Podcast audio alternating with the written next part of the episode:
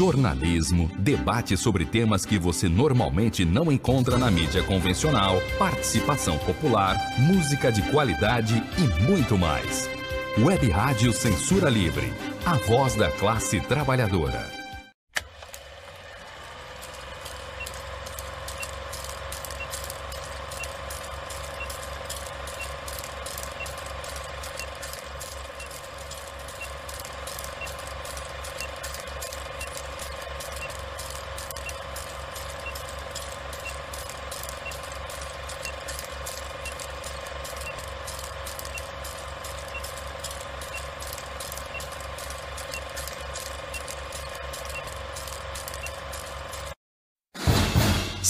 Cinema Livre. Tudo sobre o mundo da sétima arte. Apresentação: Wellington Macedo.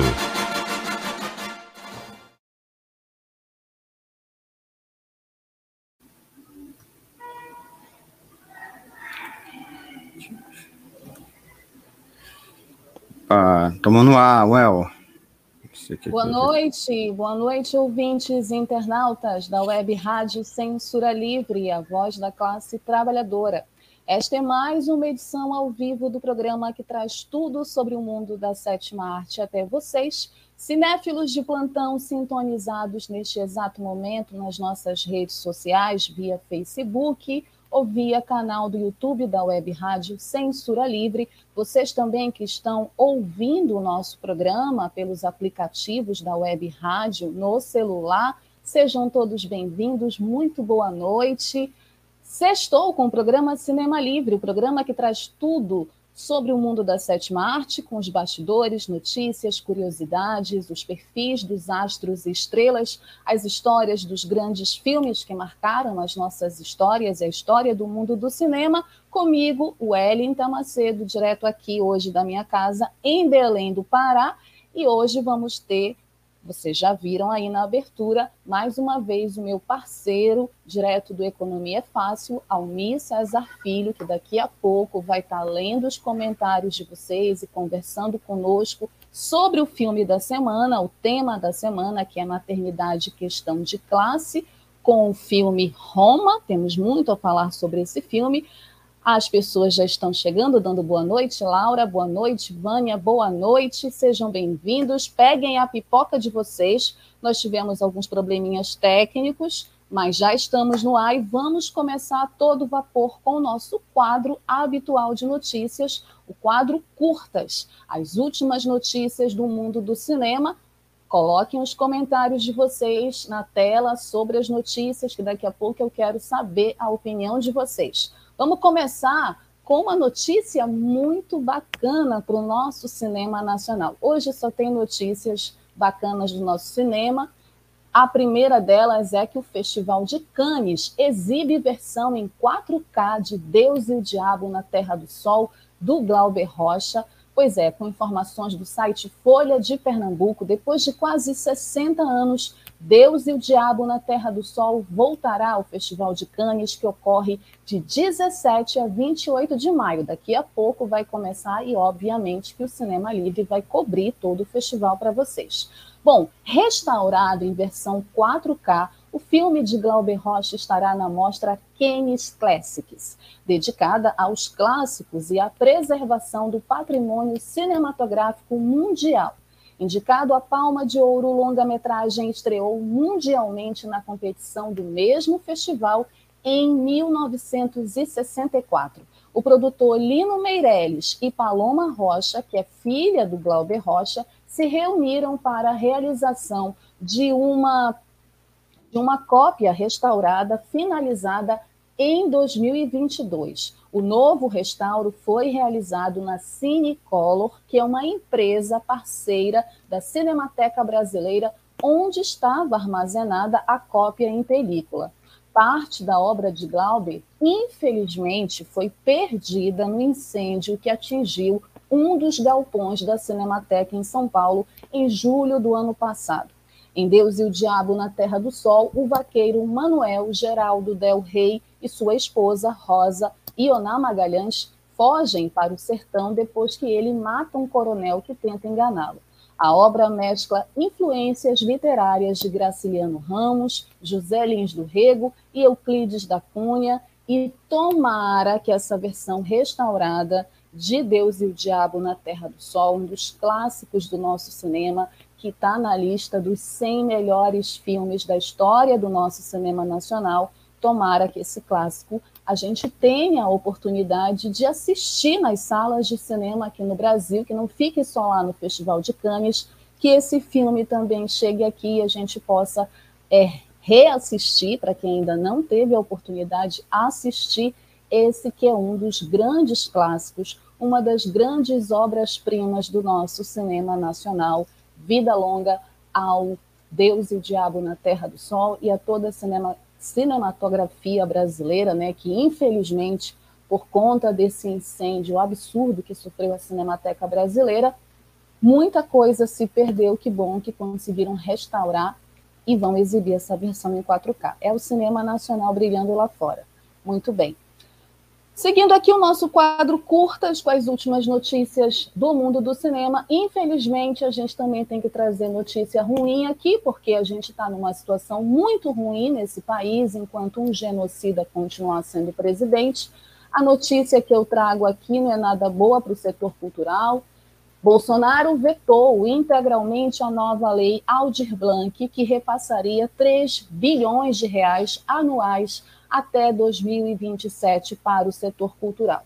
Pois é, de acordo com o portal de notícias, o G1, o despresidente, porque eu me recuso a chamá-lo de outra forma, Jair Bolsonaro vetou integralmente a nova lei Aldir Blanc, conforme decisão publicada na edição da última quinta-feira, na verdade, ontem, dia 5, do Diário Oficial da União, o DOU. O Senado havia aprovado o texto que transfere recursos a estados e municípios para que estes financiem iniciativas culturais no dia 23 de março, dia do meu aniversário. Foi um presentão que eu recebi, aí essa desgraça vem e veta. Pelo texto, a União repassaria anualmente 3 bilhões de reais aos governos estaduais e municipais durante cinco anos. Em seu veto, o despresidente alegou que o projeto é, entre aspas, inconstitucional e contraria, olha o absurdo, segundo ele, contraria ao interesse público. Ao interesse público dele, né? Ainda de acordo com o G1, o projeto vetado estabelecia que o dinheiro que deveria ser enviado por meio de uma única parcela a estados e municípios seria usado da seguinte forma: 80% dos recursos irão para editais, né? iriam para os editais, chamadas públicas, cursos, produções, atividades artísticas que possam ser transmitidas pela internet e ainda para manter espaços culturais que desenvolvam iniciativas de forma regular e permanente. 20% dos recursos seriam destinados a ações de incentivo direto a programas e projetos que tenham por objetivo democratizar o acesso à cultura e levar produções a periferias e áreas rurais, por exemplo, assim como regiões de povos tradicionais. O que que fere o interesse público nisso? Eu fico me perguntando. Essa foi a segunda lei, para vocês terem uma ideia, de auxílio ao setor cultural a receber o nome do músico Aldir Blanc, que morreu ano passado por complicações da Covid. A primeira lei destinou 3 bilhões de reais emergenciais a iniciativas de cultura em um momento no qual as restrições de circulação impediam a maioria das exibições e espetáculos, que era a lei Paulo Gustavo, uma lei de emergência que o despresidente fez o favor de vetar também. Aí agora ele veta a lei Aldir Blanc, que faz repasses anuais numa única parcela, inventando que é uma lei inconstitucional e que fere o interesse público. Quem fere o interesse público é o Jair Bolsonaro, que odeia a cultura, que odeia a arte, que odeia os artistas. Ele que fere o interesse público, não é a lei, que inclusive é obrigação, obrigação, porque ninguém está pedindo favor. É obrigação desse governo ter uma política, que é tudo que esse governo não tem, uma política pública voltada para o setor, sobretudo neste momento em que ainda estamos em pandemia e que um dos setores mais atingidos foi, sem dúvida, o setor da cultura. Enfim, mas, segundo o que eu andei apurando, o Senado está se mexendo para derrubar o veto. E tem mais é que derrubar. Esse pessoal está lá no Congresso para isso para servir os interesses da população, servir os interesses dos trabalhadores. Tem mais é que derrubar esse veto. Vamos seguir acompanhando aqui. Qualquer novidade, obviamente, você vai saber aqui no nosso quadro Curtas do Cinema Livre. Seguindo aqui, uma notícia boa, né, gente? Porque a gente tem que ter notícias boas diante da atual conjuntura e do cenário difícil que nós todos estamos atravessando. Filme A Última Floresta, sobre o povo Yanomami, ganha Oscar Latino de melhor documentário. Com informações também do G1, incorporando a mitologia e os costumes Yanomami em um contexto de denúncia dos efeitos negativos da ação de garimpeiros ilegais, o longa-metragem A Última Floresta do brasileiro Luiz Bolognese ganhou o prêmio Platino 2022 de melhor documentário, considerada pelo próprio diretor do longa como o Oscar Latino, a premiação é dedicada a reconhecer as melhores produções ibero-americanas de 23 países e teve a sua nona edição esse ano. A cerimônia ocorreu no dia 1 de maio, domingo passado, em Madrid, na Espanha, no IFEMA, no IFEMA, que é o Palácio Municipal.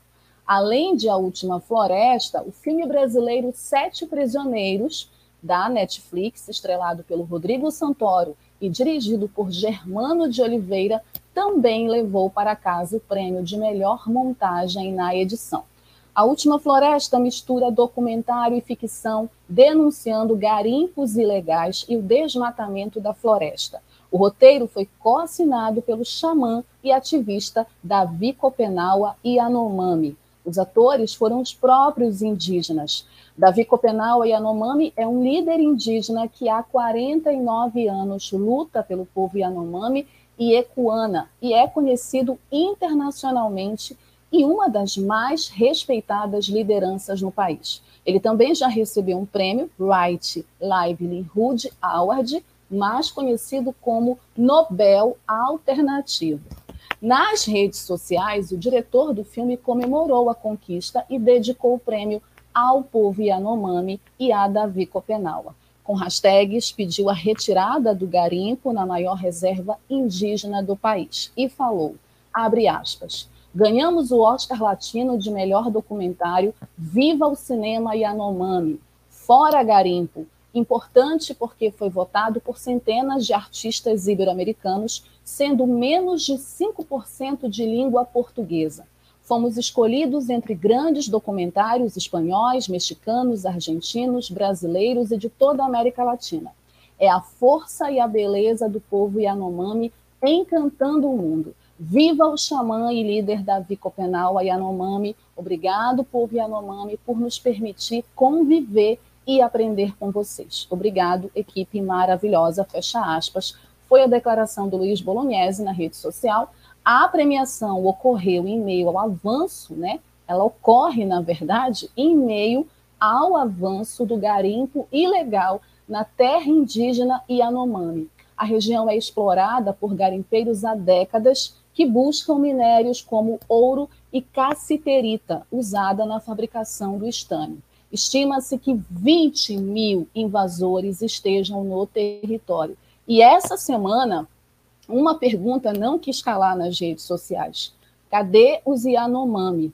Hoje saiu uma notícia, né, que após investigação eles foram encontrados em uma área muito afastada da reserva onde eles vivem, estão bem. Aparentemente, quer dizer, ninguém sabe se estão bem mesmo, mas estão vivos e, infelizmente, essa questão da invasão das terras indígenas, não só dos Yanomami, mas de outros povos indígenas, é uma realidade cruel que nós todos temos que saber ficar atentos e apoiar a luta dos Yanomami e de todos os outros povos indígenas esse filme, A Última Floresta, é uma das coisas mais lindas que eu já assisti no cinema nos últimos tempos. Eu assisti duas vezes, de tão apaixonada que eu fiquei pela história.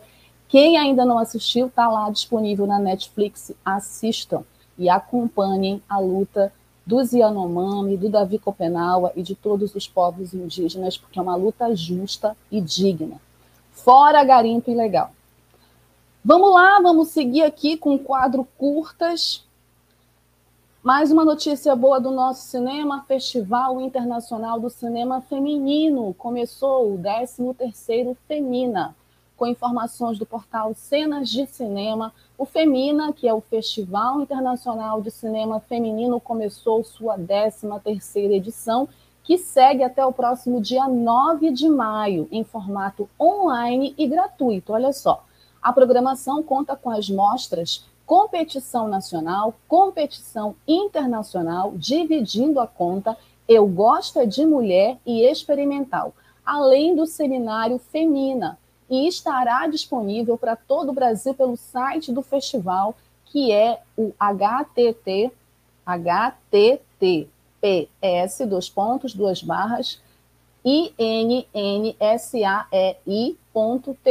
barra só procurar lá, Festival Femina, tá lá toda a programação disponível no site. A sessão de abertura do Femina aconteceu às 21 horas com a exibição de uma coprodução da França, da Sérvia e da Alemanha, chamada Paisagens de Resistência da Marta Popivoda. O filme ele faz uma jornada pelas memórias da lutadora antifascista Sonja, uma das primeiras guerrilheiras da Iugoslávia, que também esteve entre os líderes do movimento de resistência em Auschwitz. O longa ficará, na verdade, ele ficou em exibição por 48 horas. Na edição desse ano, o festival vai homenagear a cineasta Tata Amaral, uma das maiores cineastas desse país. O evento promoverá uma conversa com a cineasta Caru Alves de Souza e Samuel Paiva, além de exibir o longa-metragem Hoje, escolhido pela própria realizadora. Desde a sua primeira edição, o festival realiza encontros e debates que reúnem diretores, produtores, pesquisadores, professores e convidados para debaterem com o público questões é, de gênero, sexualidades, corpos, direitos humanos, representações relacionadas tudo ao audiovisual, entre outros temas. Nesse seminário Femina, que aconteceu do dia 4, que foi o dia da abertura do festival, e está terminando hoje, dia 6, tem como convidadas a Mariana Tedesco, a Índia Mara Martins, a Tainá Xavier, Alessandra Meleiro, Daniele Bertolini, Luísa Luzvarg, a minha querida amiga Lorena Montenegro, que é daqui de Belém e está lá em São Paulo, a Aramaiana Lira de Souza, a Nathalie Messuri, a Liliana Laspril, Luana Melgaço, Sara Silveira, com a mediação da Paula Alves. As inscrições, na verdade, a inscrição acontece lá no site. Eu me cadastrei, infelizmente, pelos ossos do ofício, não consegui assistir o seminário, mas vou assistir os filmes. E aí, quem se cadastrou lá recebe o link para participar do seminário e também pode assistir todos os filmes que estão lá no site. A programação não perde. É um puta festival que discute o cinema feminino, que discute o olhar feminino, o olhar de mulheres realizadoras sobre o cinema. Recomendo, certo?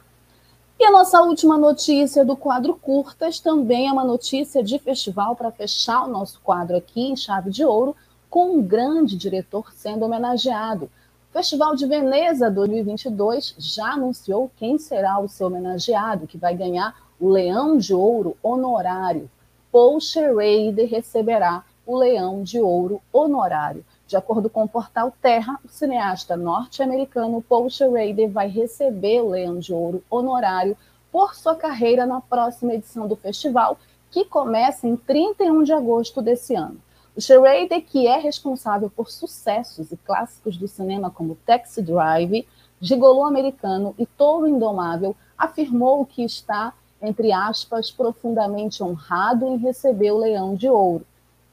E aí a declaração do, de um dos organizadores do festival sobre a escolha do homenageado foi: Paul Schrader é uma figura-chave da nova Hollywood, que, a partir do final dos anos 60, revolucionou a imaginação, a estética e a linguagem do cinema americano. Não é exagero afirmar que ele é um dos mais importantes de sua geração. Quem disse isso foi o diretor do festival, Alberto Barbeira. Nascido em 1946 em Michigan, nos Estados Unidos, Schrader escreveu e dirigiu mais de 30 filmes ao longo da carreira. Na função de roteirista, ele trabalhou ao lado de gigantes da indústria, como Martin Scorsese. Em 2019, Schrader foi indicado ao Oscar de melhor roteiro pelo drama Fé Corrompida, estrelado pelo Ethan Hawke e Amanda Seyfried, que estreou no Festival de Cinema de Veneza em 2017. Já no ano passado, o diretor norte-americano dirigiu o drama criminal The Card Collector, O Jogador, que também fez sua estreia mundial no festival italiano. Veneza ama o Paul Schrader, eu gosto muito dos filmes dele, principalmente de Taxi Drive, é um dos meus filmes preferidos, e é uma justa homenagem a ele, com certeza. Bom, com essa notícia, a gente termina aqui o nosso quadro Curtas dessa noite. Vamos para um rápido intervalo. Deixem os comentários de vocês sobre as notícias do nosso quadro. Daqui a pouco a gente volta com mais Cinema Livre e o tema da semana: Maternidade Questão de Classe. Jornalismo, debate sobre temas que você normalmente não encontra na mídia convencional, participação popular, música de qualidade e muito mais. Web Rádio Censura Livre, a voz da classe trabalhadora. Para manter o projeto da Web Rádio Censura Livre de uma mídia alternativa, buscamos apoio financeiro mensal ou doações regulares dos ouvintes, de amigos e parceiros já que não recebemos recursos de grandes empresas, políticos ou partidos. Seja um apoiador regular e ouça o agradecimento no ar durante as edições dos nossos programas. Sua ajuda é muito importante para nós. Enviamos prestação de contas mensal aos nossos apoiadores. Temos uma vaquinha virtual permanente. Anote o endereço virtual apoia.se barra CL Web Rádio. apoia.se barra CL Web Rádio. Saiba mais sobre a emissora no WhatsApp 21 96553 8908. Web Rádio Censura Livre, a voz da classe trabalhadora. Acompanhe a programação da Web Rádio Censura Livre no site www.clwebradio.com, no aplicativo exclusivo para ouvir rádio no celular, tablet e Smart TV. A emissora também está no Rádiosnet, um dos maiores aplicativos para esta finalidade, na nossa página no Facebook e no canal da emissora no YouTube. Acesse o nosso canal escrevendo youtube.com barra C barra Censura Livre. Tudo junto. Inscreva-se no canal e acione o sininho para receber as notificações de novos vídeos. Web Rádio Censura Livre. A voz da classe trabalhadora. Não esqueçam de deixar o like nas nossas páginas, redes sociais, ativem o sininho para as notificações, sigam a Web Rádio Censura Livre, a voz da classe trabalhadora, no Facebook, Instagram, Twitter, no canal do YouTube. Deixe lá seu like, compartilhe esse programa, o Cinema Livre, e também a programação da Web Rádio Censura Livre, além de participar do nosso projeto Apoia-se, que é um projeto para a gente continuar no ar fazendo uma programação independente voltada para as lutas da classe trabalhadora e para as discussões importantes da sociedade no geral, falando sobre cultura, sobre cinema, música, retransmitindo atividades e eventos importantes, enfim. Participe da nossa campanha Apoie-se, deixe o seu like, ative o sininho para as notificações, nos sigam nas redes sociais e mandem as sugestões, comentários, críticas, reclamações para o nosso e-mail quadrocinemalivre@gmail.com. Vou adorar receber as sugestões de vocês, certo? Daqui a pouco eu também vou fazer o agradecimento aos apoiadores do nosso projeto, como eu faço sempre. Então, se você participar da nossa campanha, vai ter a oportunidade de eu ler seu nome aqui ao vivo e mandar um beijo e um abraço para você, certo?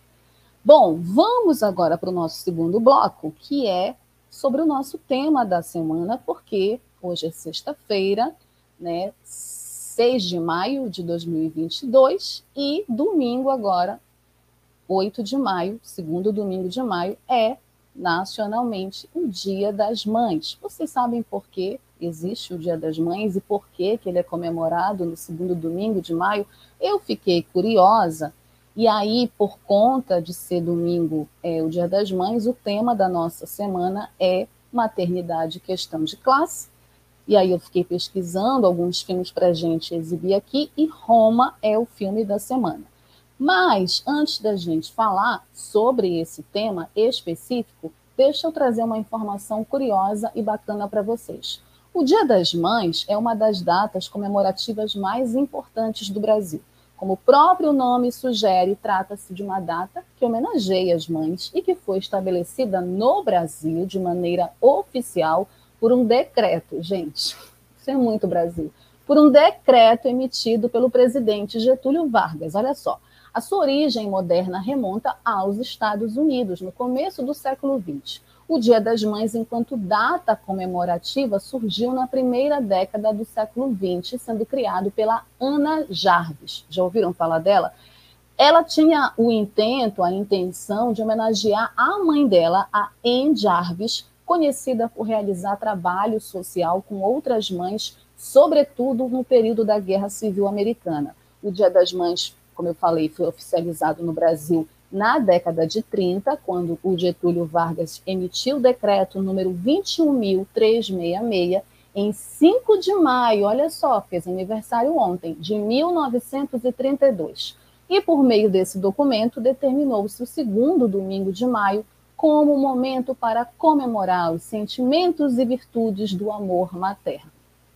Essa data foi uma conquista realizada por influência do movimento feminista brasileiro que estava em crescimento nessa época, que já estava né, a luta pelo sufrágio universal e por todas as outras pautas importantes da luta de mulheres. Bom, depois de contar essa curiosidade para vocês, nós vamos ao tema da semana, que tem tudo a ver com a data né, de domingo. Aproveitando aqui, quero mandar um beijo para todas as mamães que estão sintonizadas aqui na Web Rádio Censura Livre, assistindo o nosso programa, e quero fazer uma dedicação especial a três mamães. A dona Márcia, mãe do Almir, meu parceiro, que de vez em quando assiste o programa, não sei se ela está assistindo agora, um beijo para ela. A Dercy, minha querida segunda mãe, vamos dizer assim, uma ex-sogra que continua na minha vida. A relação acabou, mas ela continua na minha vida e é muito importante para mim. Sempre me manda pães de queijo, e a dona Rose, uma amiga muito querida que eu ganhei nesse último período, e é uma, uma mamãe maravilhosa, também muito lutadora. Então, quero mandar um beijo para essas três mamães e homenageá-las, homenagear todas as mamães. E eu também, né, que sou mãe, né? Mas, enfim, vamos lá para o nosso tema da semana: maternidade e questão de classe, com o nosso filme da semana, Roma. Roma é um filme de drama escrito e dirigido por Alfonso Cuarón, que também o produziu, coeditou e cinematografou. A obra é estrelada pela Yalitza Aparício, pela Marina de Tavira, pelo Marco Graffi, a Daniela Demessa, o Enoque Leânio e Daniel Baletierra.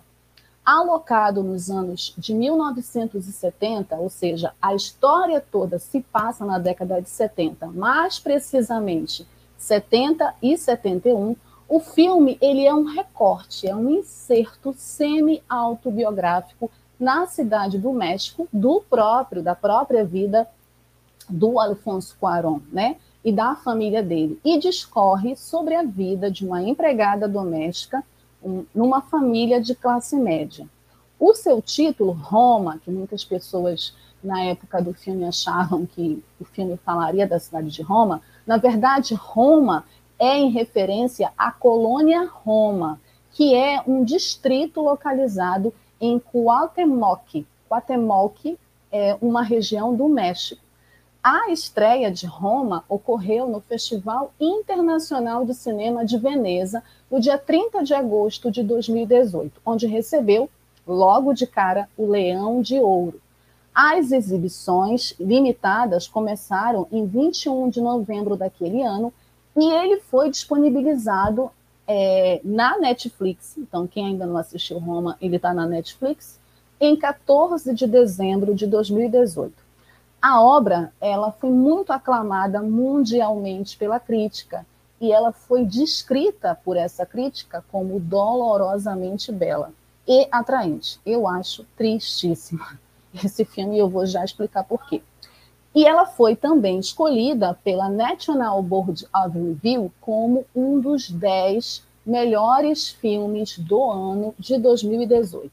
Ao passo que a revista Time, essa revista que botou agora a cara do Lula na capa, e o sindicato New York Film Critics Choice, na verdade, New York Film Critical Circle, elegeram-na na primeira posição nas suas publicações de mesmo título. Além disso, né, Roma fez tanto sucesso, tanto de crítica quanto de público, que ela angariou indicações para os prêmios Globo de Ouro de 2019 nas categorias de melhor filme em língua estrangeira, melhor diretor e melhor roteiro.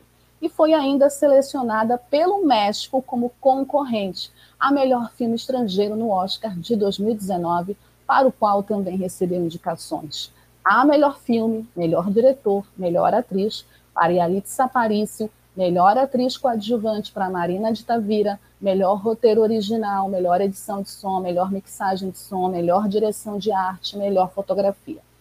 Em agosto do ano passado, a Vitrine Filmes iniciou aqui no Brasil a pré-venda de uma edição limitada. Eu acho que já até acabou essa edição, até queria poder adquirir, mas é uma edição limitada e definitiva do filme em Blu-ray.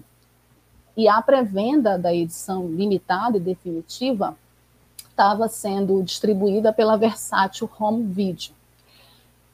Esse filme, Roma, ele é uma mistura, uma mescla de subjetividades pessoais do diretor com um contexto histórico e político que se passava na década de 70 no México, na cidade do México, para ser mais exata. E ele conta a história da Cleo, que é a personagem da Yaritza Aparicio, que é uma empregada doméstica que vive na casa da família da Sofia. E essa casa, esse lar da Sofia, é formado não só pela Sofia, uma questão muito importante, uma família branca, classe média pequeno burguesa. E essa família é formada pela Sofia, pelo marido dela, que é o Antônio, pelos quatro filhos pequenos, né? Pela mãe dela, que é a Teresa, e tem uma outra empregada que é a melhor amiga da Cleo, que é a Adela. O Antônio, que é o marido da Sofia, ele é um médico e ele está, no início do filme, retornando de uma conferência de Quebec, do Canadá.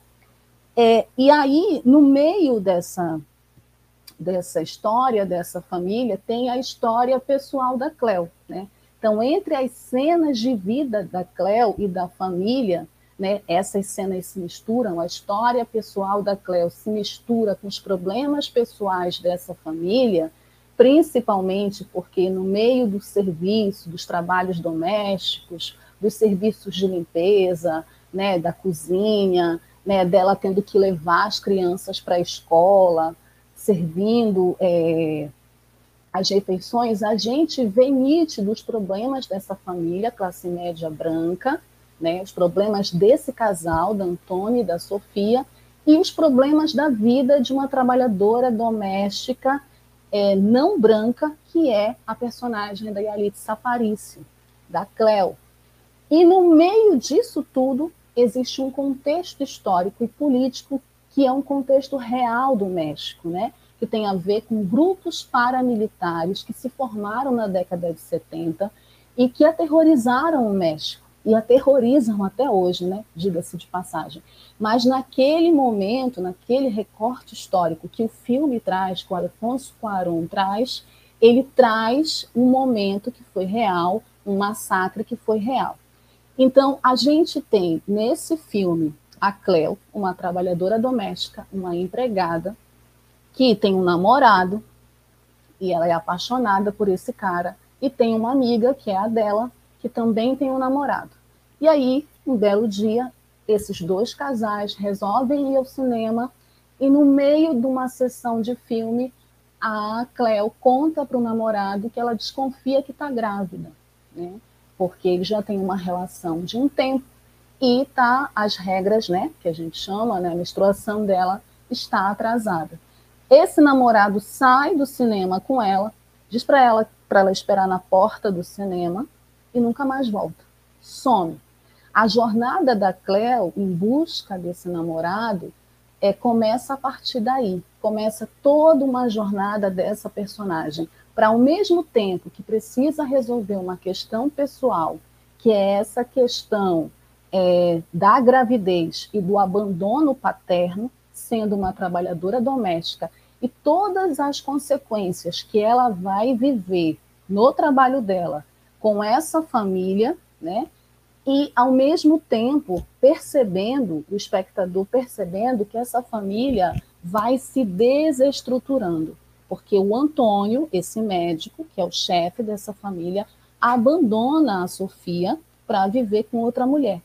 E aí a gente tem duas mulheres, que é isso que é o mais interessante no filme do Alfonso Cuarón, duas mulheres abandonadas pelos seus respectivos companheiros, divididas por uma questão de classe, de raça, e vivendo esses conflitos de maneira completamente diferente.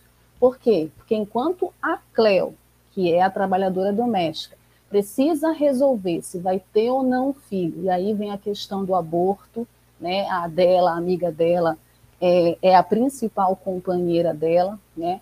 Ela conta para a patroa, para a Sofia, que está grávida, e a Sofia, que está vivendo esse luto do abandono do marido e que esconde das crianças que o pai foi embora, né? Ela inventa que o pai está trabalhando, não conta. Depois o filho mais velho descobre.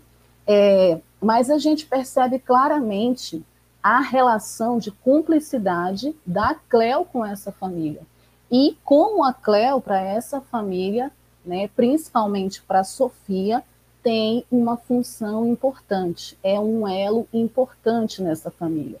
Porém, a recíproca não é verdadeira, né? Porque a Cleo, em vários momentos, precisa ir atrás do namorado, precisa resolver essa questão com o namorado no meio de um contexto político forte no México. E o Alfonso, ele faz esse recorte a partir, primeiro, de uma fotografia muito importante em preto e branco, que é proposital, porque traz uma intimidade né, do espectador para essa história.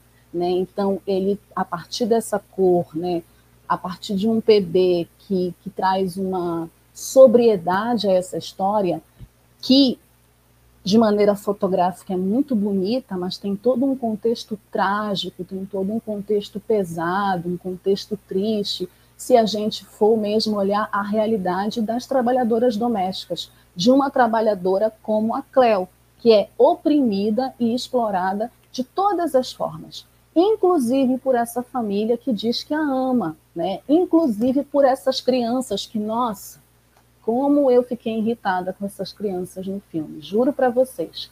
Aliás, o filme me incomodou muito. Eu assisti esse filme no cinema, ele me incomodou muito e agora que eu reassisti, me incomodou de novo. Eu achei que esse incômodo ia passar, ele continuou porque é uma relação muito forte de, de uma naturalização da submissão, da opressão e da exploração, como se a Cleo não tivesse nem direito a sofrer, a ter a vida própria, a vida pessoal dela, a resolver os problemas dela, porque no meio do boom que está acontecendo na vida dela, dela decidir se vai ser mãe ou não, está acontecendo um fato político, é, muito forte, muito trágico. E aí eu queria falar sobre esse fato político para vocês, porque é uma história real, aconteceu, e tem uma cena emblemática que o Alfonso Cuarón, ele, ele filma, que é justamente no momento em que a Cleo vai é, resolver a situação dela, né, atrás do namorado dela. Ela descobre que o namorado está fazendo parte de um grupo paramilitar. E aí, é, esse grupo paramilitar, assim como outros grupos paramilitares, é, existiram no México, né? E teve um evento específico no México que foi um evento trágico, onde um grupo paramilitar matou mais de 200 jovens por conta de disputas, né, num, num protesto estudantil. Essa cena ela é mostrada no filme e a, a, a personagem da Yalitza, a Parício, ela está justamente nesse momento do massacre, justamente no momento em que os grupos paramilitares, né, que esse grupo paramilitar se encontra e se enfrenta com esses estudantes, é, com esse protesto estudantil. É, dizem que o presidente da República na época tinha envolvimento, né? muito provavelmente tinha, mas até hoje não conseguiu se comprovar isso, né? não conseguiu se comprovar a responsabilidade do presidente da República. Então, esse momento histórico, essa convulsão política que vivia o México, que sempre viveu o México, em relação à questão do narcotráfico, das drogas, dos grupos paramilitares, que historicamente é, adolescentes e jovens são sequestrados, desaparecidos e assassinados por esses grupos, isso também está presente no filme Roma e mostra que, no meio dessa balbúrdia política, dessa confusão política, a Cleo, afundada nos seus problemas pessoais, precisa estar bem, precisa estar a postos, precisa estar disposta para ajudar a patroa a resolver os problemas emocionais de uma mulher da classe média, pequeno burguesa, que não consegue, que também vive a opressão, que é muito importante é, também destacar isso. Essa mulher também, a Sofia, personagem da Marina de Tavira, vive também essa relação machista, opressora, abandonada pelo pai, fica com quatro filhos e tem, e tem também que se virar, né? Como muitas mães solos por aí. Só que existe uma grande diferença, né? A Marina, a personagem da Marina, é uma mulher que tem condições, inclusive financeiras, para isso. Diferente da personagem da Yalit Saparício. E aí, é, perceber isso, perceber que dentro dessa questão de opressões existe um recorte de classe, é muito triste e, ao mesmo tempo, importante para a gente entender que nessas relações de opressão e exploração, as pessoas mais pobres são as que sofrem com muito mais crueldade e violência essas questões da nossa sociedade. Bom, é, o filme Roma não é um filme é, que tem um final feliz, mas o Alfonso Cuarón tenta, a partir dessa fotografia, da trilha sonora, é, trazer uma beleza triste para o filme que encante o espectador. Na minha avaliação, o filme em preto e branco é proposital, é para isso mesmo, porque causa essa estranheza é como se essas personagens, e nessa convulsão política, não conseguissem enxergar as cores da vida, né? principalmente a personagem da Yaritza Aparicio, que está afundada nessas questões de opressão e de exploração. Esse filme, é, como eu falei, foi muito bem é, quisto pela crítica e pelo público, foi indicado a muitos prêmios, principalmente ao Oscar, né? principal prêmio do cinema mundial. É, só para vocês terem uma ideia, ele foi indicado a melhor filme, ele foi indicado a melhor diretor, o Alfonso Cuarón venceu. A Yalitza Aparicio foi indicada a melhor atriz, Marina de Tavira, melhor atriz coadjuvante. Ele venceu o Oscar de melhor filme estrangeiro e venceu melhor fotografia, né? não tinha como não vencer. Foi indicado ainda a melhor direção de arte, melhor edição de som, melhor mixagem de som. Também concorreu ao Globo de Ouro. O Alfonso ganhou o Globo de Ouro de melhor diretor e também ganhou o Globo de Ouro de melhor filme estrangeiro. Ganhou o BEFTA também. é, ganhou o Critics' Choice, o Critics' Choice ganhou o melhor filme.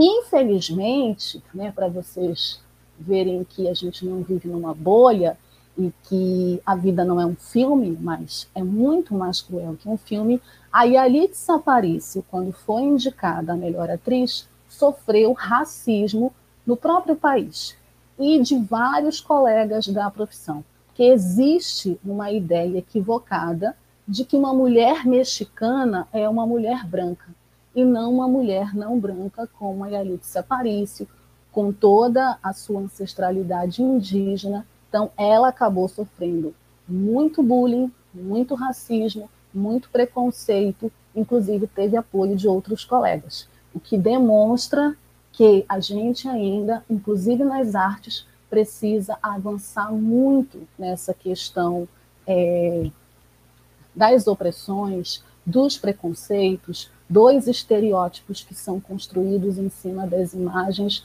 principalmente da nossa identidade enquanto mulher, né, representando um país. E a Litsa foi perfeita nesse filme, ela não era atriz profissional, ela se tornou uma atriz profissional no Roma e fez a Cleo com uma delicadeza e uma sensibilidade como ninguém mais. Tem a cena final do filme, que é a cena que mais me incomoda, que é a cena do mar, que ela entra no mar sem saber nadar para salvar aquelas crianças, e é como se a mensagem fosse que no final ela salva os filhos da patroa e não salva o próprio filho. Então, tem umas coisas que incomodam muito em Roma por conta dessa questão que envolve maternidade, questão de classe, para a gente refletir. É, então, é um filme dolorosamente bonito, sim, é um filme triste e é um filme que dialoga muito com a realidade de várias trabalhadoras domésticas, de várias mulheres que inclusive abdicam de suas vidas para cuidar de outras vidas, certo? Comentem aí o que, que vocês acham do filme. A gente vai para um breve intervalo. Na volta, quero ler os comentários de vocês. Almir César Filho vai entrar aqui ao vivo também para comentar um pouco.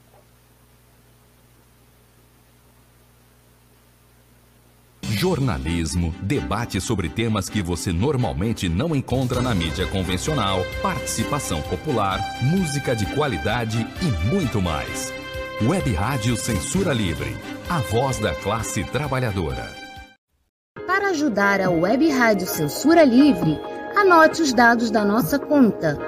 Banco Bradesco, agência 6666 Conta corrente número 5602, dígito 2. Se preferir, nosso Pix é 32 954 696 0001 81.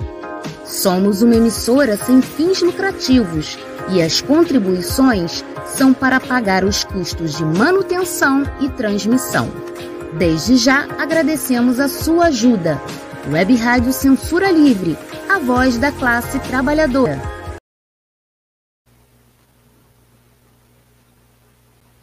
Para manter o projeto da Web Rádio Censura Livre de uma mídia alternativa, buscamos apoio financeiro mensal ou doações regulares dos ouvintes, de amigos e parceiros, já que não recebemos recursos de grandes empresas, políticos ou partidos. Seja um apoiador regular e ouça o agradecimento no ar durante as edições dos nossos programas. Sua ajuda é muito importante para nós. Enviamos prestação de contas mensal aos nossos apoiadores. Temos uma vaquinha virtual permanente. Anote o endereço virtual apoia.se barra clwebradio apoia.se barra CL Web Rádio. Saiba mais sobre a emissora no WhatsApp 21 96553 8908. Web Rádio Censura Livre, a voz da classe trabalhadora.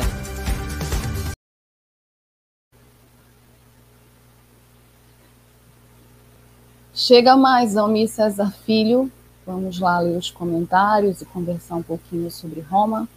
Boa noite. Olá, Wellington. Olá, amigos e amigas. Estamos de volta aí, participando. Agrade...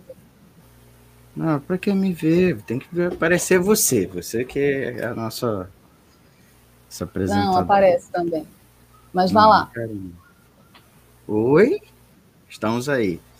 Sextou, galera. Olha, os comentários dos nossos ouvintes, agradecendo aqueles que deram like, deram like até agora, que a gente está conseguindo ver no sistema. A Edenilza Cesário, o Adriano Espíndola Cavalheiro e a Laura Salo. Agradecer também quem deixou aqui um comentáriozinho, a Laura Salo. Que ela deixou um comentário, acabou de botar aqui, ó.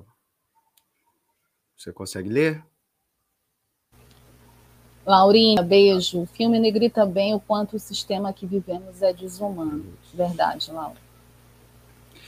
Próxima é da Vânia. A Vânia, vou assistir, o comentário me convence.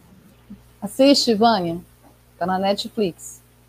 O Adriano Espíndola Cavalheiro. Muito bom, adorei a resenha. Beijo, Adriano. A Laura tinha deixado um outro, uma outra mensagem antes. Quando assistir esse filme, fiquei muito emocionado. Muita gente no cinema do meu que estava na minha sessão chorou mesmo quando assistiu o filme. Ficou com nó na garganta, né? Ele é um filme que deixa a gente com nó na garganta. E só uma informação: o nome do grupo paramilitar que passa no filme, que era um grupo real, chama-se Los Halcones. E ele é um grupo paramilitar que existiu, de fato, né? Ele foi um grupo paramilitar que matou mais de 225. Ele foi um grupo militar que participou da matança do Corpus Christi, que foi um evento que aconteceu em 10 de junho de 1971. É justamente esse evento que o Alfonso filma nessa cena específica lá no Roma. Bizarro esse massacre. É, well, voltando aos comentários, é, aqui ó, o Eduardo Zanata deu oh, um pouquinho Zanata. boa noite. Boa noite, Zanata. Muitas boa noites, mas já do, dos nossos amigos que estão acompanhando, já tinham, fizeram outros comentários. Então, agradecer a eles mais uma vez por deixar comentário, pedir sempre aos nossos amigos que estiverem nos assistindo, tanto ao vivo quanto depois, para deixar um recado, deixa um comentário, deixa um alô, para a gente né, na próxima edição comentar, deixa uma dica, deixa uma pergunta, sugestão de pauta, uma crítica, para ir é, não só melhorando o programa, como também permitindo que os algoritmos nas plataformas é, encaminhem para mais pessoas, porque isso gera engajamento e, engajamento leva ampliação do alcance. Então, sempre deixa um comentário e, é claro, dá aquele like esperto para ajudar também o conteúdo da Web Rádio Censura Livre a chegar a você, porque o algoritmo também permite que outras edições e também mais, é, mais programas, né, outros programas também cheguem até você. Lembrando da nossa presença nas redes sociais, né, e agora, inclusive, com uma novidade, né, Wellington? Uma dessas plataformas de rede social também vai transmitir a live, que é o Twitter. Nós também estamos transmitindo a live pelo Twitter. Procura a gente lá no arroba WR Censura Livre. É, todas as lives, quer dizer, quando a gente estiver transmitindo ao vivo, tá? Não é a transmissão, as reprises reapresentações, nem programas gravados, certo? São as lives que são transmitidas, tá? Pelo Twitter, que é essa plataforma que nas últimas duas, três semanas ganhou toda aquela repercussão, né? Com a venda para o é, né? é, trilionário Elon Musk, né? Que muita gente acha um benemérito, um, uma espécie de homem de ferro, né? Tony Stark, mas está muito mais para Lex Luthor do que o Tony Stark. Então fica aqui que apesar disso, eu falando mal dele nas plataformas dele, a gente está transmitindo. Tá Vamos ser censurados. É. Mas não é graças a ele nem à empresa, não. É graças ao sistema que a gente contrata aqui para transmitir. Então fica aqui o registro. E se você sempre gosta de uma sugestão, né, uma participação com relação ao tema maternidade, eu queria registrar uma dica, né? A gente tem as dicas dos filmes, né? mas é, nós não mencionamos aqui o filme que é a dica do pro, desse tema, maternidade, que é o filme Jogue a Mamãe do Trem. Minha dica. ah, eu vou rir, eu vou rir, porque para mim é piada isso. Eu adoro esse filme, por sinal. Billy Crystal. É um clássico do politicamente incorreto da década de 80. É. Jogue a Mamãe do Trem. É, é com uma DeVito. atriz maravilhosa, Danny DeVito, uma atriz é. maravilhosa dos Goonies, inclusive. E é claro, o, a trilogia Mamãe é uma Peça, que inclusive eu vi na semana passada, que eu... Almir é fã de Paulo Gustavo, né? Almir? Eu sou fã de Paulo Gustavo, e assim, quando eu assisti a primeira vez esse filme, eu achei... Eu assisti junto com a minha irmã, e a gente achou que estava assistindo uma mãe niteroense. Como minha mãe é uma mãe niteroense, é muito parecida, não é idêntica, evidentemente, né? Mas é muito parecida e eu é agradeço, agradeço a todo o esforço da minha mãe, a maternidade, né? Ter bancado a gente uma mãe proletária, juntamente com meu pai, que também é proletário, é, e, e é isso. Um, um beijo para ela, para minha irmã, que também é uma mãe proletária, né? Então, um beijo para elas. Beijo mais uma vez para Dona Márcia e para a irmã do Almi. É a Carla Gracinha. Carla, beijo para ti, Carla. E eu acho que quem estava assistindo era a esposa do Dirley, né? Beijo para ela também. Edenilza, é uma super também, a Edenilza. Beijo para Edenilza, aguento Dirley. beijo para Gente, vamos seguir aqui. Beijo para todas as mamães. Adorei a dica do Almi. Jogue a mamãe do trem. Jogue e mamãe Olha, e a gente. minha mãe uma pre... minha mãe uma peça, um, dois e três, ó. Fica é, minha mãe é uma peça, a trilogia mais famosa, né, sobre maternidade do cinema nacional, campeã de bilheteria. Eu não gosto muito do terceiro filme, não. Gosto mais do primeiro filme. Eu também acho que aquele é, eu gostei filme do terceiro, eu gostei. Tem, muito, tem muitas coisas mesmo que a gente identifica na, em algumas mães. Mas vamos seguir aqui. Almi, muito obrigada. Obrigada a todo mundo que deixou comentários, a todos os boa noites. Obrigada. Adorei essa novidade da gente também estar sendo transmitido pelo Twitter até segunda ordem, né? Porque a gente não sabe como vai ficar o Twitter agora com essa compra do Elon Musk. Mas vamos seguir aqui enquanto for permitido aqui nas redes sociais. Obrigada por todo mundo que comentou, todos os meus queridos aí, queridas. Assistam o filme, está lá na Netflix. Vamos seguir aqui com o nosso quadro Dicas, porque o tema segue aqui: maternidade e questão de classe. E aqui a gente separou cinco filmes sobre maternidade real. Por quê? Porque a gente sabe muito bem que essa questão da maternidade é muito romantizada, né? Esse mito da mãe é muito construído em cima de estereótipos. A gente falou algumas coisas aqui durante o filme de Roma e também as próprias dicas do Almi também levam a gente a refletir sobre esses, sobre esses estereótipos da maternidade da mãe. Então a gente separou aqui cinco filmes que falam da maternidade real, de mães que não romantizam tanto assim né? Porque a maternidade, e eu falo, é, infelizmente, ela não é uma opção para todas as mulheres, mas deveria ser uma escolha, porque nem todo mundo quer ser mãe e precisa ser mãe. E quem quer ser mãe precisa ter condições concretas, objetivas, inclusive que a própria sociedade acolha mais as mães para que elas possam ser mães e terem uma maternidade mais saudável. Tudo o que esse sistema capitalista hoje não permite a nós mães. Então, esses cinco filmes falam um pouco disso. Nosso primeiro filme, nossa primeira dica, é um filme de 2001, tem muito a ver comigo, inclusive, a primeira vez que eu vi, eu chorei feito uma bestada, Os Garotos da Minha Vida. Esse filme, Os Garotos da Minha Vida, é de 2001, é dirigido pela Penny Marshall, que é uma das grandes diretoras do cinema norte-americano. Em 1965, a Beverly vê o seu plano de ser escritora ser interrompido quando engravida de um motoqueiro que mal conhece aos 15 anos. e é obrigada pelos pais a se casar. Mesmo com as responsabilidades da nova vida, ela não deixará de lado o seu sonho.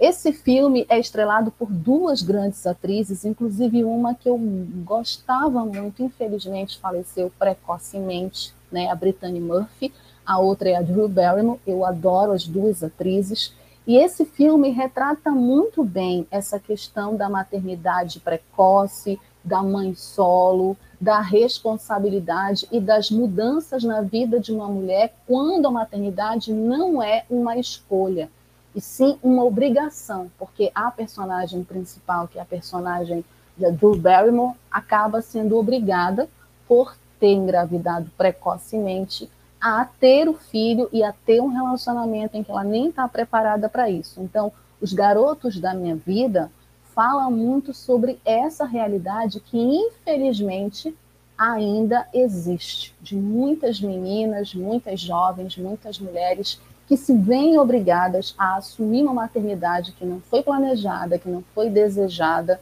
que não é querida, mas pela pressão da sociedade, principalmente dos parentes, da família, dos amigos, acabam é, aceitando é, serem mães e serem mães de qualquer jeito, né? Serem mães sem, inclusive, condições nem financeiras nem psicológicas para isso. Então, é um filme muito atual que eu recomendo se vocês ainda não tiverem assistido Os Garotos da Minha Vida. O segundo filme que eu vou indicar aqui, eu assisti esse filme no cinema, também no Libro Luchardo, né? O mesmo lugar que eu assisti Roma. Eu lembro que eu fiquei muito impactada com esse filme quando eu assisti. O Olmo é Olmo e a Gaivota. Esse filme é de 2014 e é dirigido pela Petra Costa, diretora daqui, né, do Brasil, que dirigiu Democracia em Vertigem, dirigiu Helena, e também a Lea Globe.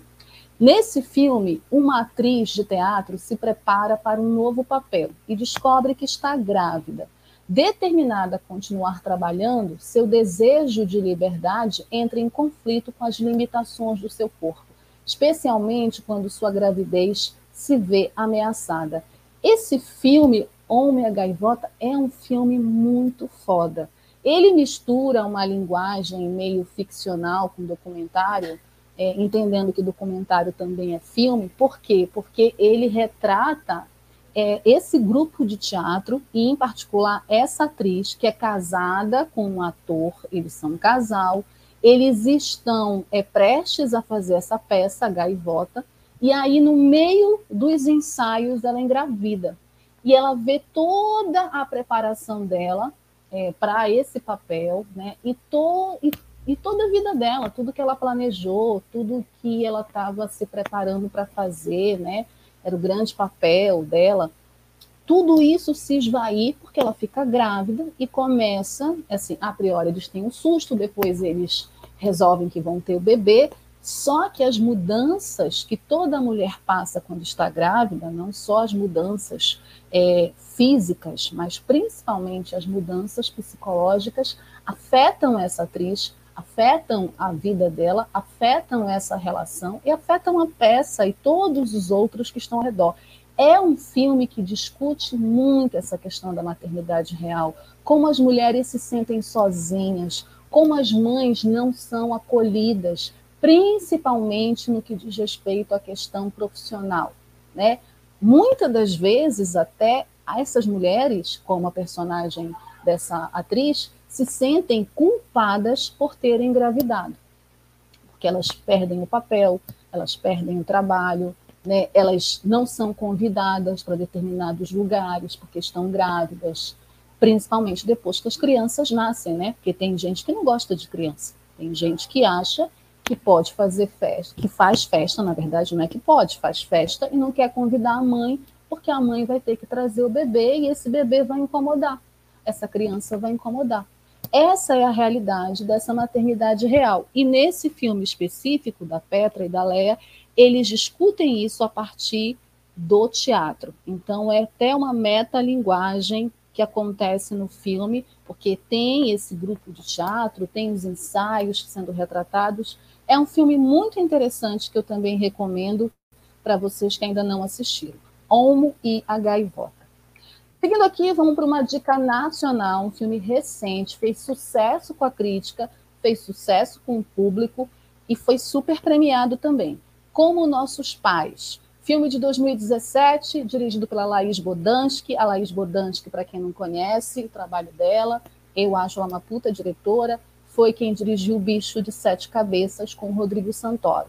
É, nesse filme, a Laís traz uma mãe contemporânea. É um filme que tem tudo a ver com a nossa realidade, que dialoga muito com a realidade dessa nova maternidade, dessa maternidade que se questiona, dessas mães que se questionam. Não são mais as mães de antigamente que acreditam que a maternidade é um dom e é uma obrigação e que essas mulheres têm que só viver para os filhos e não fazer mais nada da vida delas. Nesse filme, a Rosa, que é a personagem da Maria Ribeiro, que está espetacular nesse filme, ela é uma mulher que almeja a perfeição como profissional, mãe, filha, esposa e amante. Ou seja, é aquela mulher que tem mil tarefas e tem que dar conta de todas as tarefas muito bem. Ela tem que ser uma ótima profissional, uma ótima mãe, uma ótima filha, uma ótima esposa e uma ótima amante. Então, ela é filha de intelectuais, é mãe de duas meninas pré-adolescentes e ela acaba, obviamente, se vendo pressionada pelas duas gerações que exigem tanto a geração da mãe dela, né, quanto a geração das filhas dela que exigem que ela seja engajada, moderna e onipresente. E aí, obviamente, que ela entra em crise com o marido dela, que é o Paulo Vilhena, e com todo mundo ao redor. Então, esse é um filme que fala muito sobre maternidade real de agora. Tem a ver com zeitgeist, com o tempo de agora, com as mães de agora, com essas mães que já não acham e já não têm medo de falar da maternidade e dos problemas que tem a maternidade. E isso não significa que não amam seus filhos, mas detestam ser mães. Então, é um filme muito atual, ganhou muitos prêmios, a Maria Ribeiro foi premiada. É uma discussão que a Laís traz e que eu acho que é muito importante que todo mundo faça, reflita, tanto homens quanto mulheres, como nossos pais. Super recomendo. Nossa quarta dica, gente, esse filme é uma fofura, é um curta de animação. Primeira vez que eu vi, chorei também, feito uma bestada. E é muito fofo tá lá no YouTube, acho no YouTube não, minto. Tá na Disney Plus, para quem tem, eu não tenho. Eu baixei, porque, né, eu não tenho todos, as, todos os streams, então eu tenho um lugar que eu acho todos os filmes que eu quero ver. É o Bao. O Bao é uma fofura de 2018, dirigido por uma diretora chinesa, que é diretora, roteirista, desenhista. Ela é foda, essa mulher. A Domi Shi. E ela conta a história de uma mãe que, sofrendo com a ausência do filho, ela volta a ver sentido na vida quando um dos bolinhos que prepara, porque ela prepara bolinhos para o filho que não está mais lá, um desses bolinhos ganha vida. Então ela começa a cuidar desse bolinho, dessa criatura, dando-lhe todo o amor e o carinho que ela dava ao filho. Mas acaba que, de forma inesperada, no decorrer da história, vocês vão ver, é, esse bolinho cresce, ganha independência. Gente, eu estou vivendo isso. E deixa a sua criadora triste mais uma vez. Então, esse filme, Bal, ele fala sobre aquele momento que todas as mães passam quando as nossas crias crescem, ganham asas e voam, né? é, ou o filho adolescente, que eu estou vivendo isso com o Leon, ou o filho que sai de casa e vai viver a sua própria vida, né? ou mais jovem ou mais velho, enfim. Então, essa ausência que a maternidade dá, porque tem esse outro lado também, né? As mães cuidam do filho, da cria, amam, educam, de repente eles crescem e, inclusive, rejeitam as mães, inclusive por conta das próprias experiências é, e das próprias pessoas que eles conhecem ao, ao longo da vida deles, né, naquele momento que eles estão vivendo, a mãe já não tem tanta importância. Então, esse filme fala disso também. Muitas mães vão se identificar. A primeira vez que eu vi, o Leon não era adolescente. Aí, quando eu vi de novo, eu chorei de novo, porque eu me senti um pouco como a personagem do filme, né? Então, as mães vão entender, né? E pais também, pais podem assistir. É uma fofura. É um trabalho muito lindo da Domi Shi, um curta que foi indicado ao Oscar, inclusive na época, em 2018, é, e vale a pena ver, tá? É uma produção da Walt Disney e da Pixar. Bal. E nossa última dica é um filme também de 2018, o Tully, dirigido pelo Jason Reitman, o filho do Ivan Reitman, nosso saudoso Ivan Reitman. Marlo é mãe de três filhos com um recém-nascido para cuidar. Vive uma vida muito atarefada. Certo dia, ela ganha de presente de seu irmão uma babá para cuidar das crianças durante a noite. Embora um pouco hesitante, Marlo é surpreendida por Tully, esse filme, muito bem protagonizado pela Charlize Theron, que inclusive muda, porque a Charlize adora isso, acha ela uma atriz fodástica, porque ela não tem vaidade para os papéis, então ela engorda no filme, né? ela está muito irreconhecível, fala de toda toda a sobrecarga materna, né? A Charlize faz essa personagem sobrecarregada com filhos, né, com um monte de tarefas domésticas que esquece dela própria que esquece que ela é uma mulher, um ser humano que também tem vontades, desejos, sonhos, e a partir da chegada dessa babá, ela vai se redescobrir, ela vai se reconhecer novamente, ela vai enxergar como é a vida dela e vai mudar a realidade dela. Então, é um filme também, é um drama que fala muito nessa questão da sobrecarga materna também muito interessante da gente assistir, porque, infelizmente, é uma realidade ainda da maioria das mulheres mães, sobretudo as mães trabalhadoras. Tali. Certo? Bom, saímos do Dicas, né, e vamos para o nosso perfil, porque já que o tema da semana é mães, maternidade real, maternidade questão de classe com Roma, é, olhando e pesquisando quem é que a gente traria para o perfil, não teria como trazer, não trazer uma atriz que fez um dos filmes do cinema nacional mais emblemáticos também sobre essa questão da maternidade, que inclusive dialoga muito com Roma, que é o Que Horas Ela Volta, né? Um filme da Ana Mulaerte, que também foi um sucesso de crítica e público no cinema, protagonizado por essa moça aí, a Regina Casé, uma das grandes atrizes da nossa dramaturgia que interpretou mães que comoveram o país.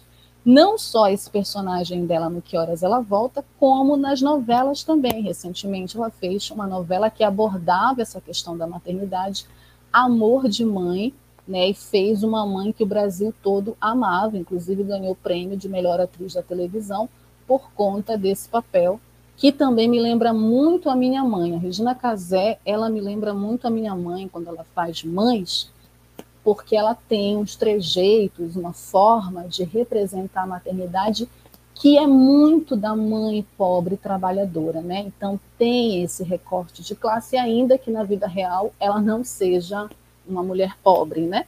Mas vamos falar um pouquinho da Regina Casé. Regina Maria Loureiro Barreto Casé, ela é uma carioca, do Rio de Janeiro, né? na verdade é fluminense, né? depois o Almi vai me dizer, quem nasce no estado do Rio, não, quem nasce no estado do Rio é carioca, fluminense, não lembro mais. Almi depois me corrige aí. Mas ela é do Rio de Janeiro, nasceu em 25 de fevereiro de mil. Oi, Almi. Fala para mim. Quem nasce no estado do Rio é fluminense. Quem ah, nasce então na cidade no Rio ah, ela é carioca. Estado da Guanabara, antigo Distrito Federal, é carioca. Obrigada, Uni. Ela nasceu no Rio de Janeiro é, em 25 de fevereiro de 1954, mesmo ano que nasceu meu pai. Ela é atriz, autora, diretora, produtora e apresentadora brasileira, uma artista multimídia amplamente conhecida por suas performances nas mais variadas áreas de entretenimento. A Regina é, de fato, muito talentosa. Ela é ganhadora de vários prêmios, incluindo dois prêmios Grande Otelo, que é o grande prêmio do nosso grande cinema nacional, né? ela ganhou quatro prêmios APCA, dois prêmios Guarani, um prêmio Molière e dois troféus imprensa. Em 2012, ela foi condecorada com a Ordem do Mérito Cultural, ou seja, é uma atriz muito importante para a cultura nacional. A Regina iniciou a sua carreira estudando teatro, onde alcançou reconhecimento e fundou o grupo teatral Asdrubal Trouxe o Trombone, que é um dos grupos de teatro mais famosos da década de 70 início da década de 80. Foi uma inspiração para vários outros grupos, né? E muita gente boa saiu desse grupo. A Regina Casé, o Evandro Mesquita, o, o, outro ator, que agora eu esqueci o nome, que fez par com a Regina Casé no programa Legal, depois o Almi também vai me lembrar o nome dele. Mas vários artistas saíram de lá, a Patrícia Travassos também fez parte desse grupo, ao lado de vários amigos de profissão que depois, como eu disse, se tornaram artistas como a Regina sendo esse um dos mais famosos grupos de teatro da década de 70. Ela ganhou aclamação por sua atuação na peça Trate-me Leão, de 1977, pela qual se saiu vitoriosa no Prêmio Molière de Melhor Atriz. Em 78, apareceu pela primeira vez nos cinemas, atuando no filme Chuvas de Verão, do Cacá Diegues, que é um dos grandes filmes do Cacá, a sua estreia na televisão se deu com uma participação na novela Guerra dos Sexos, de 1983, do Silvio de Abreu. Por sua performance no filme Areias Escaldantes, ela ganhou muitos elogios e venceu o prêmio APCA de melhor atriz coadjuvante em cinema. Em 1986, ela ganhou seu primeiro personagem de grande sucesso em telenovelas, a Tina Pepper, inesquecível de Cambalacho. Por esse trabalho, ela é lembrada até hoje devido ao enorme sucesso popular da novela e de sua personagem cômica. Desde então, a Regina passou a ser requisitada para vários papéis no gênero da comédia. Entre 1988 e 1990, ela integrou o elenco do programa TV Pirata, um clássico do humor da TV nacional, onde interpretou vários personagens lhe rendendo seu segundo prêmio APCA, desta vez na categoria de melhor atriz em programa humorístico. Em 91, ela estreou como apresentadora no programa Legal e durante a década de 90, a sua aparição na televisão foi mais direcionada à apresentação de vários programas, incluindo o Brasil Legal e o Muvuca. Em 2001, ela estreou o programa Um Pé de Quê, apresentado por ela durante 10 anos. No mesmo ano, ela voltou às novelas como uma das protagonistas de As Filhas da Mãe, do Silvio de Abreu. No filme Eu, Tu, Eles, um grande sucesso nacional, de 2001, a Regina Casé recebeu aclamação da crítica por sua atuação dramática e recebeu vários prêmios, incluindo o Grande Otelo, o Prêmio Guarani e diversos prêmios de melhor atriz em festivais de cinemas nacionais e internacionais. Entre 2011 e 2017, ela apresentou o programa Esquenta, que fez muito sucesso nas tardes de domingo da Rede Globo, né? E em 2015 ela recebeu a sua maior aclamação pela atuação no premiado filme Que Horas Ela Volta, né? Que é esse filme que é um dos melhores filmes da segunda década do ano 2000, sem dúvida, né? Da Ana Mulaerte, pela sua performance como a empregada doméstica Val ela foi premiada novamente com o Grande Otelo, o prêmio Guarani de melhor atriz, além de ter recebido o prêmio APCA de melhor atriz em cinema e ter sido eleita a melhor atriz em importantes festivais, como o Festival de Sundance nos Estados Unidos. Em 2020, ela ganhou destaque pela atuação como a Dona Lourdes, a principal mãe da novela Amor de Mãe, voltando a atuar no gênero após mais de 18 anos afastada da televisão, né, que ela não fazia novela. E ela voltou a receber elogios no filme Três Verões, de 2020, na interpretação de Madá, pela qual foi indicada ao Grande Otelo, Prêmio Guarani e ao Prêmio Platino, além de ter vencido prêmios em festivais de cinema pelo mundo. A Regina Casé é uma das maiores atrizes, sem dúvida, da nossa dramaturgia, atriz de teatro, atriz de cinema, atriz de novelas, apresentadora, produtora, né? A Regina, ela na vida pessoal dela de 73 a 77 foi casada com o diretor de teatro Hamilton Vaz Pereira. É, durante esse casamento, sem estar planejando, ela engravidou, acabou sofrendo um aborto espontâneo e, devido ao desgaste do relacionamento, é, acabaram se separando. Em 77 até 80, ela foi namorada e noiva do ator Carlão Teixeira e também se separaram. Aí depois ela foi casada com o artista plástico Luiz Zerbini. E aí, desde 98, ela começou a namorar o Estevão Ciavata, né? acabou casando com ele numa cerimônia civil e também religiosa na igreja de Nossa Senhora da Glória. Ela acabou é, escolheu essa igreja porque tinha a ver com os pais dela, né? Aí é também onde foi ela foi batizada, aí teve primeira comunhão. Com Estevão, ela tem é, uma relação até hoje. E em 25 de junho de 2017, nasceu, através de cesariana, o Brás Casé Zerbini Januário, que é neto dela, então ela é avó também, né? É filho do fotógrafo e diretor João Pedro, com a filha dela, a Benedita. Inclusive, gente, eu vi uma matéria hoje sobre a filha dela, ridícula, no site, na hora que eu estava pesquisando a vida da Regina Casé. Uma matéria bem machista sobre a filha dela, Benedita. Mas, enfim, é, para além dos trabalhos dela na televisão, no teatro e no cinema, ela fez um videoclipe, participou do videoclipe O Estrangeiro, do Caetano Veloso, em 1988.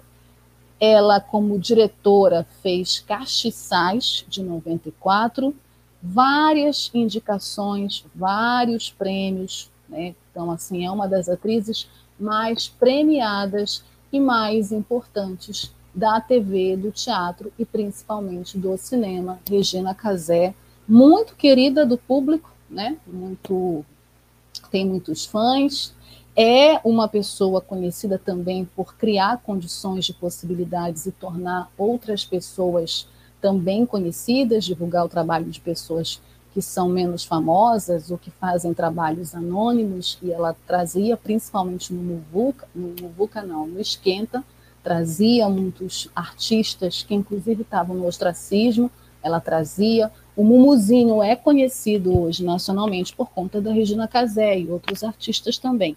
Então, ela é madrinha de vários artistas, né? Então, ela também tem esse papel, ela tem essa postura que eu acho particularmente muito legal.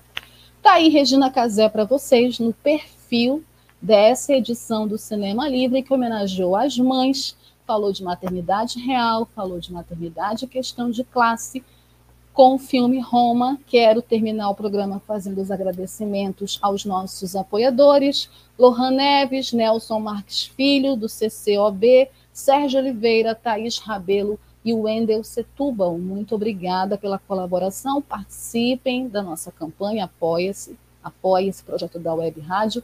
Obrigada por vocês que nos assistiram até agora via Twitter, olha essa novidade, via Facebook, via YouTube Obrigada por todo mundo que deixou os comentários. Obrigada, meu parceiro Homem César Filho, por ter feito esse programa comigo. Um beijo, feliz Dia das Mães para todas as mamães que sabem a dor e a delícia de ser mãe numa sociedade capitalista. Semana que vem a gente volta com mais Cinema Livre. Beijos, bom final de semana, boa noite. Cinema Livre tudo sobre o mundo da sétima arte. Apresentação: Wellington Macedo.